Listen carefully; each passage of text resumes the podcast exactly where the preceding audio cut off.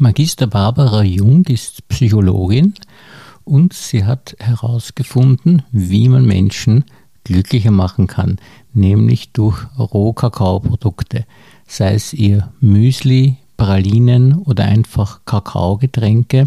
Es gibt hier viele Möglichkeiten und sie weiß Bescheid über die Psyche, aber auch über die Ernährungsmöglichkeiten des Menschen und was man im Darm alles tun kann, um den Menschen eben glücklicher zu machen.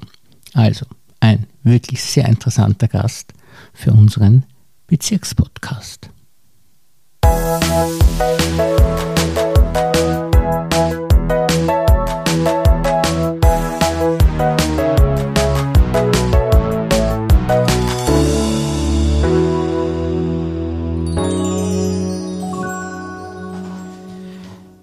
Herzlich willkommen, liebe Frau Magister Jung, und vielen Dank, dass Sie sich für uns Zeit genommen haben. Ja, schönen guten Tag und vielen Dank für die Einladung. Also bei Ihrer Tätigkeit kann man eigentlich alles äh, umschreiben mit dem Wort Genuss, wenn ich es richtig verstanden habe. Das heißt, dass Sie über den Genuss äh, den Menschen helfen wollen, vielen auch ihr Leben wieder in den Griff zu bekommen. Äh, wie, wie machen Sie das? In erster Linie beschäftige ich mich schon lange, seit 2012, mit Kakao und der stärkt das Herz. Und auf der anderen Seite ist es halt so, dass ähm, der Genuss selbst das Herz öffnet. Ja? Genuss ist nichts anderes als ein anderes Wort für Lebensfreude stärken. Und der Dr. Rainer Lutz ist ein angesehener Verhaltenstherapeut aus Deutschland, der hat in den 80er Jahren im Rahmen seiner Ausbildung die Aufgabe gehabt, Trauernde zu begleiten und ist mit denen, so wie wahrscheinlich an so einem heutigen Tag, in den Garten gegangen und hat ihnen verschiedene Blumen gezeigt. Und so hat sich dann ergeben, dass er halt draufgekommen ist, dass so die, äh, über die Sinne es möglich ist, äh, sich an Positives zu erinnern. Und ja, und dann geht das Herz im Nachhinein wieder auf und Kopf und Bauch finden zueinander über das Herz. Und ich habe mich halt als Psychologin auf der einen Seite eben mit dem auch sehr intensiv beschäftigt und auf der anderen Seite habe ich mir 2017 was die Gedanken gemacht, gibt es auch noch andere Ursachen, warum und weshalb ähm, die menschliche Psyche erkrankt. Es, wir haben ja das soziale Umfeld, wir haben die Erziehung, wir haben verschiedenste Faktoren und wir haben vieles, äh, ist auch schon bekannt aus der Gehirnforschung. Äh, und dann haben wir mal gedacht, gibt es halt noch andere Ursachen und habe halt dann im Jahr 2017 angefangen, nahezu täglich zu recherchieren. Und wenn ich etwas sehe und lese, was interessant ist, was zu, zu dem Zeitpunkt eher noch pseudowissenschaftliche Information ist, lässt mich das dann nicht los und ich gehe so lange meiner Recherchearbeit nach, bis ich wirklich auf die wissenschaftlichen Arbeiten stoße und eben auch den, ja, die halt das, äh, die Studie halt dann gemacht haben. Und so bin ich halt auch 2017 dieser Frage nachgegangen, ob es da eben auch noch was anderes gibt und bin dann im Zuge dessen auf die Zirbeldrüse gestoßen. Mhm. Und die Zirbeldrüse ist eben auch schon sehr lange als sehr ja, interessante Drüse uns Menschen bekannt. Und ich habe den Psychiater in Amerika dann gefunden, der sich damit schon seit 30, 40 Jahren wissenschaftlich beschäftigt und der halt ähm, erkannt hat, dass ähm, in der Zirbeldrüse unter anderem eben auch ein, ein Stoff gebildet wird, den man abgekürzt DMT bezeichnet. Und er kam dahinter, dass dieses, dieser Stoff ähm, unser Bewusstseinsmolekül ist. Und das ist rein biochemisch gesehen ein ähnlich verwandt halt mit Serotonin und Melatonin. Wird aus ähnlichen Stoffen gebildet. Das heißt, wenn ich mich so ernähre, dass in meiner Zirbeldrüse Serotonin gebildet werden kann, dann habe ich auch die Bausteine einfach auch dafür, dass ich DMT bilden kann. Und DMT wird ausgeschüttet bei Adrenalin, wenn ich aufgeregt bin dann darf das gebildet werden. Und er hat in seiner jahrelangen Forschung festgestellt, dass im Zuge der Geburt oder eines Nahtoderlebnisses oder aber eben auch während des Sterbens dieser Stoff ganz massiv gebildet wird. Und Ähm, es ist natürlich wichtig während der Geburt, dass ich eben, das ist ja auch Stress mhm. letztendlich, mhm. dass ich ja eben dann aber auch eben wieder runterkomme, ja, dass ich wieder zurückkomme in meine Mitte. Und während eines Nahtoderlebnisses ist das halt natürlich auch für den Körper eine immense Stresssituation. Und da wird das immens gebildet, damit ich eben ja, den Draht nach oben habe. Mhm. Eine Frage. Und loslassen ja. ist natürlich während des Sterbens ganz wichtig, mhm. ist natürlich auch ein Adrenalin. Und diese Nährstoffe sind halt so wichtig, dass ich das bilden kann auf der anderen Seite und dann gleichzeitig sind die Nährstoffe auch so wichtig für unser Bauchchen. Mhm.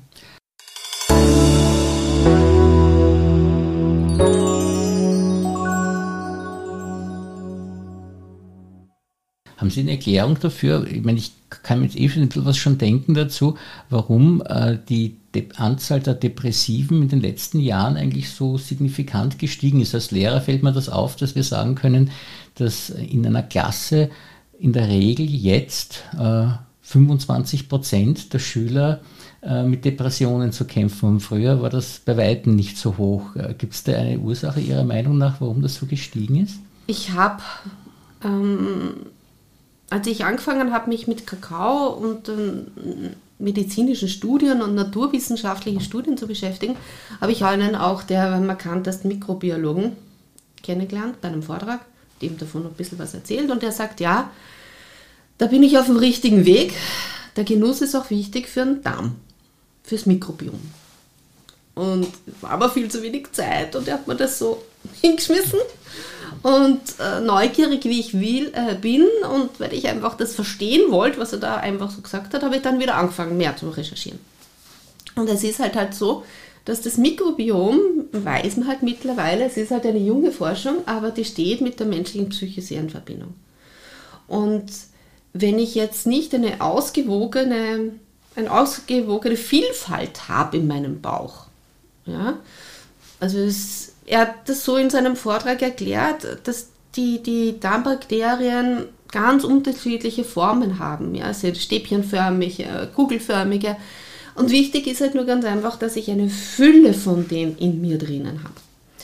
Und da, die bekanntesten sind die, die, die Lactobacillen, die Bifidobakterien, von denen weiß man das, äh, da kennt man schon etliche, aber dann gibt es auch den E. coli, also es gibt mehrere unterschiedliche und die stehen alle mit, ähm, mit der Ernährung auf der einen Seite in Verbindung, ja, und gleichzeitig muss ich halt mich auch so ernähren, dass ich immer für Nachschub sorge. Ja. Das Kefir hat eine Fülle von Mikroorganismen drinnen. Einfacher Joghurt ist schon ganz gut. Sauerkraut, ein hochwertiges, Kimchi. Das sind alles diese probiotischen, äh, fermentierten Lebensmittel, die für Nachschub sorgen. Und gleichzeitig brauche ich halt eben auch, ja, brauchen die auch was zum Fressen.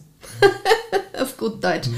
Und ich, äh, die, das Fressen von den, den Mikroorganismen bezeichnet man wieder Präbiotika. Und da gibt es auch eine Fülle. Und ganz aktuelle Studien der neuen, also der letzten Jahren haben eben ergeben, dass der Kakao eben auch ein Präbiotikum ist. Das heißt, es tut auch dem Darm wiederum gut. Und auf der einen Seite ist es halt so, dass die Lebensfreude stärken, das Herz öffnen, das bewirkt. Und auf der anderen Seite ähm, ist es so, wenn die Zirbeldrüse nämlich hochgradig verkalkt wird, ja, und hochgradig zu ist, dann weiß man, dass die, die, die, bei Depressiven hat man festgestellt, dass die Zirbeldrüse verkalkt ist. Ja, bei Alzheimer genauso oder bei Dementen. Und deswegen sind eben auf der einen Seite ist es so wichtig, dass unser Bauchhirn gut funktioniert über den Nervus vagus quasseln unter Anführungsstrichen die Mikroorganismen miteinander. Und man weiß aus der Forschung, dass das die, die, die, quasi die Informationen von Bauchhirn zum, zum Kopf 90 äh, ist und umgekehrt 10. Das heißt, es ist halt einfach wichtig, um in meine Mitte zu kommen, dass ich auch auf meine Mitte wieder höre und äh, meine Mitte, meine Stärke. Ne? Der Nabel ist ja nichts anderes als genau in der Mitte. Das heißt, wenn jemand zu Ihnen in die Praxis kommt und jetzt sagt, äh, er hat Depressionen, dann schauen Sie sich mal genau seine Ernährung an oder das also ist, ist natürlich, ein wichtiger Punkt. Ich hatte natürlich jetzt in den letzten eineinhalb Jahren aufgrund meines Starts in der Lebensmittelproduktion für diesen Bereich leider keine Zeit mehr übrig. Aber jetzt habe ich ja die, die Produktion ausgelagert an Jugend am Werk und die, der neue Raum hat eben so viel Platz, dass ich auch dieser Tätigkeit dann eines Tages wieder nachgehen kann. Aber das ist natürlich ganz wichtig, dass ich, ich, ich habe mich, wann, wann 2018 war das, habe ich es geschafft, ein, ein Institut in Deutschland ausfindig zu machen, ein Labor, mit denen ich kooperieren kann, auch als, als Psychologin, um die Darmanalyse machen zu lassen, ja, um zu schauen, ja, wie viele Lactobacillen, wie viele Bifidobakterien, was ist da eigentlich alles drinnen. Und das ist halt auch ein guter Hinweis, einmal da mal anzusetzen und da äh, die Psyche auch über das Mikrobiom zu stärken.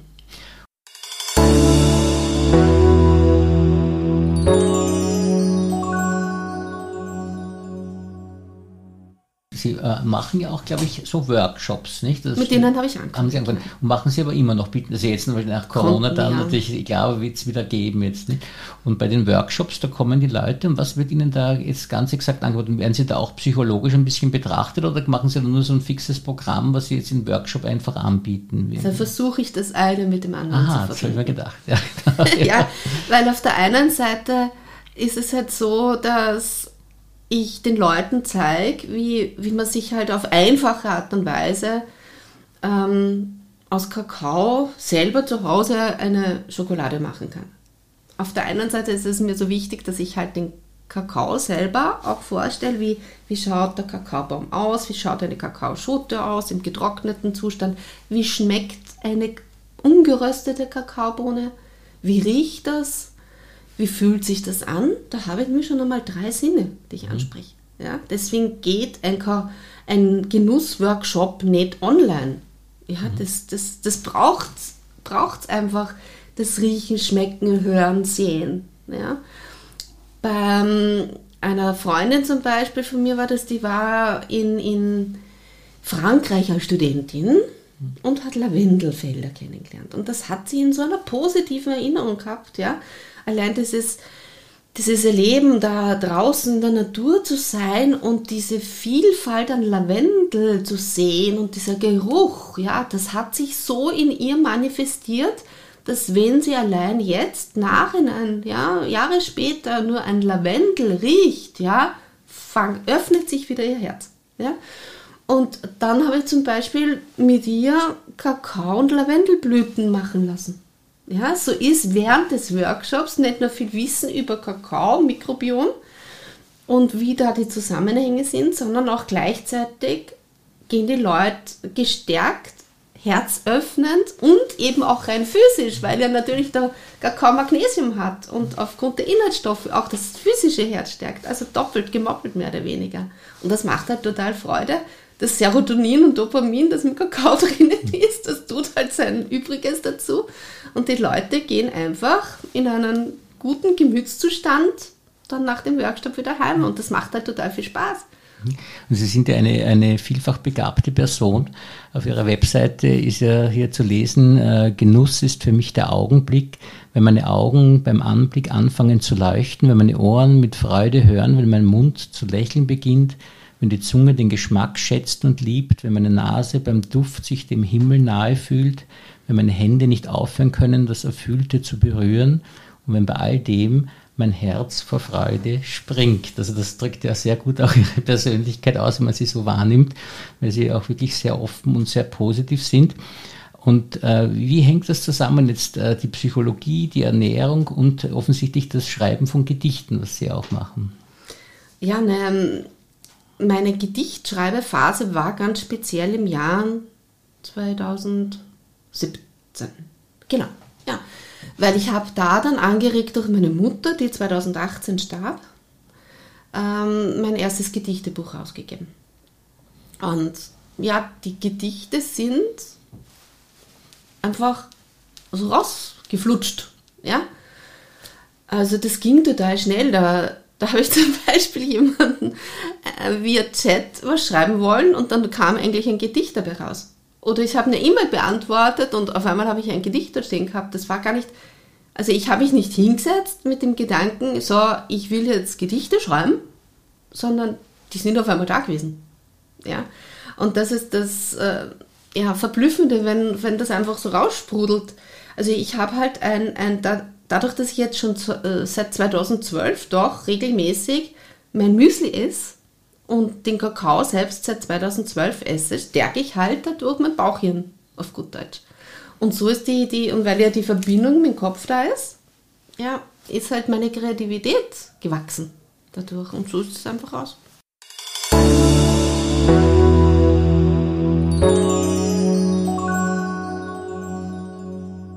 Das heißt, äh, Sie hatten da vorher gar nichts damit am Hut, das ist erst gekommen. Also ja. Ich habe mein erstes Gedicht geschrieben, genau an meinen Geburtstag, jetzt muss ich überlegen, 2007. Genau, da habe ich mein erstes Gedicht. Das, das war aber auch einfach so. Das habe ich auf einmal gehabt.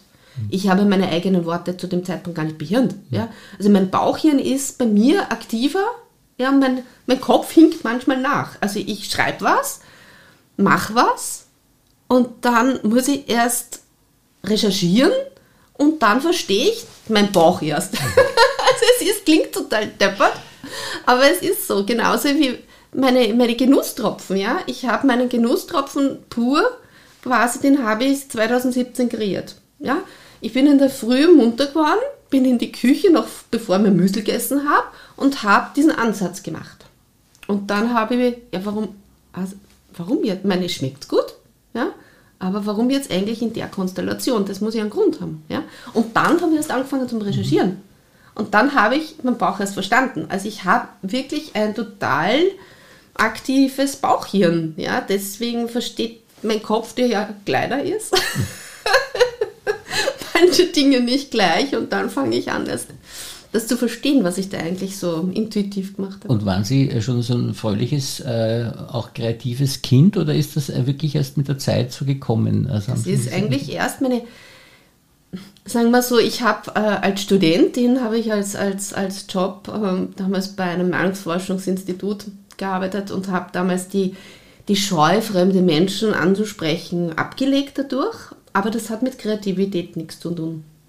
Aber zumindest diese Offenheit anderen Menschen gegenüber, Leute ansprechen, auf sie zugehen, habe ich damals abgelegt. Aber parallel eigentlich zu meiner Kakao-Geschichte war es damals so, dass ich ähm, ähm, gefragt worden bin, ob ich denn nicht unterrichten will.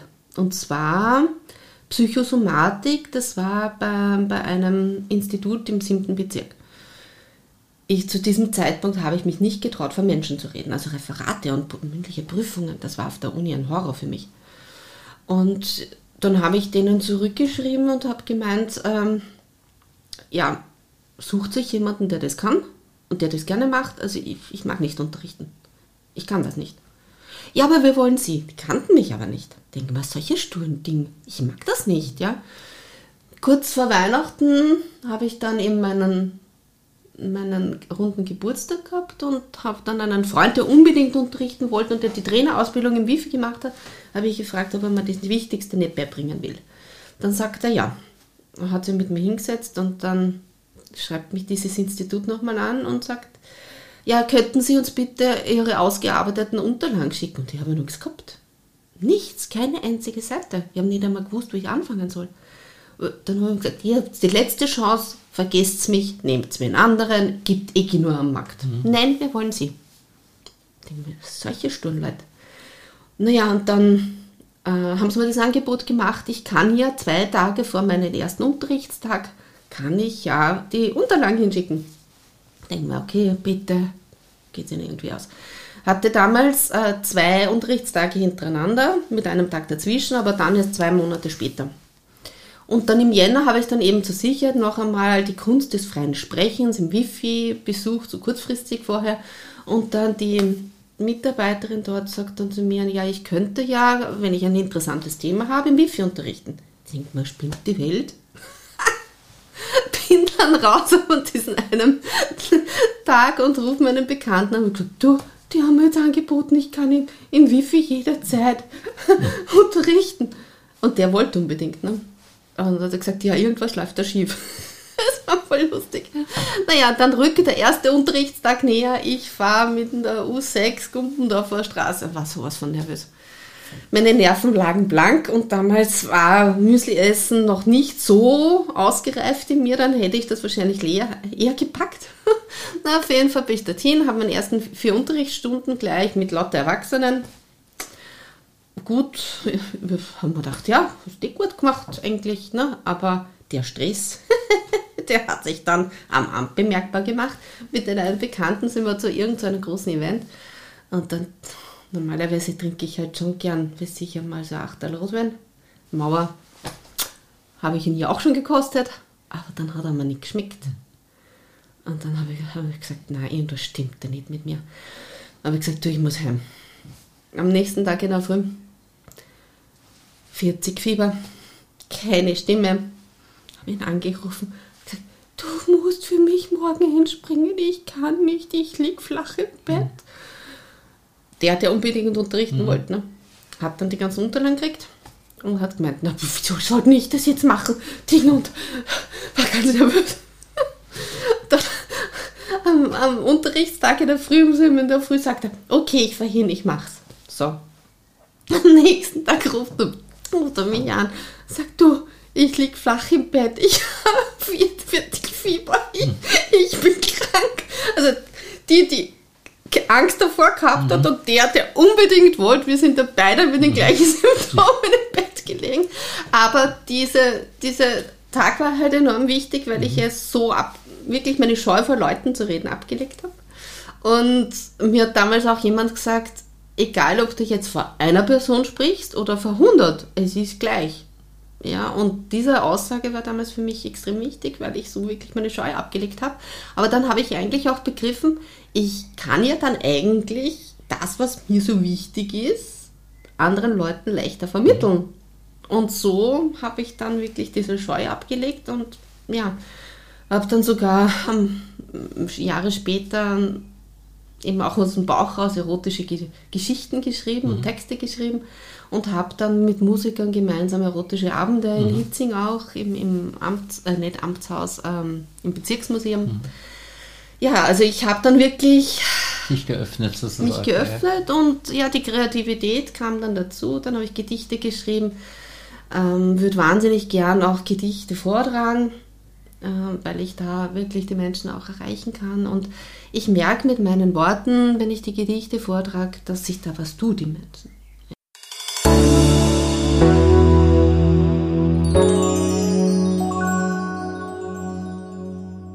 Und in 20 Jahren werden Sie wahrscheinlich immer noch äh, das Gleiche machen wie jetzt, weil ich glaube, Sie machen das sehr gern, nicht? Oder? Ja, naja, mir haben eh schon viele Leute gesagt, ich habe mein Hobby zum Beruf gemacht. Ja. ja.